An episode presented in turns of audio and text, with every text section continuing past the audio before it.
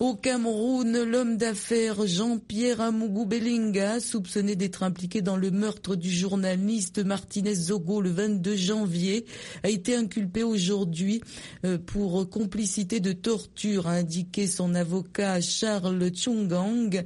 Monsieur Amougou Belinga, proche de plusieurs ministres et hauts responsables de l'État, avait été arrêté le 6 février.